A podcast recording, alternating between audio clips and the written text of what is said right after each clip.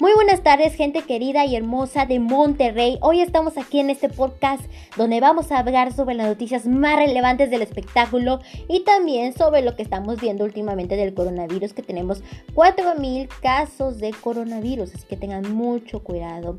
Y vamos a ver el avance del pronóstico del tiempo. Hoy va a llover, estamos de 38 máximo grados a 24 mínimo grados y mañana va a haber una probabilidad de lluvia con buenos, tengan mucho cuidado, no salgan de casa, todo esto y mucho más aquí en el podcast a las 3 de la tarde.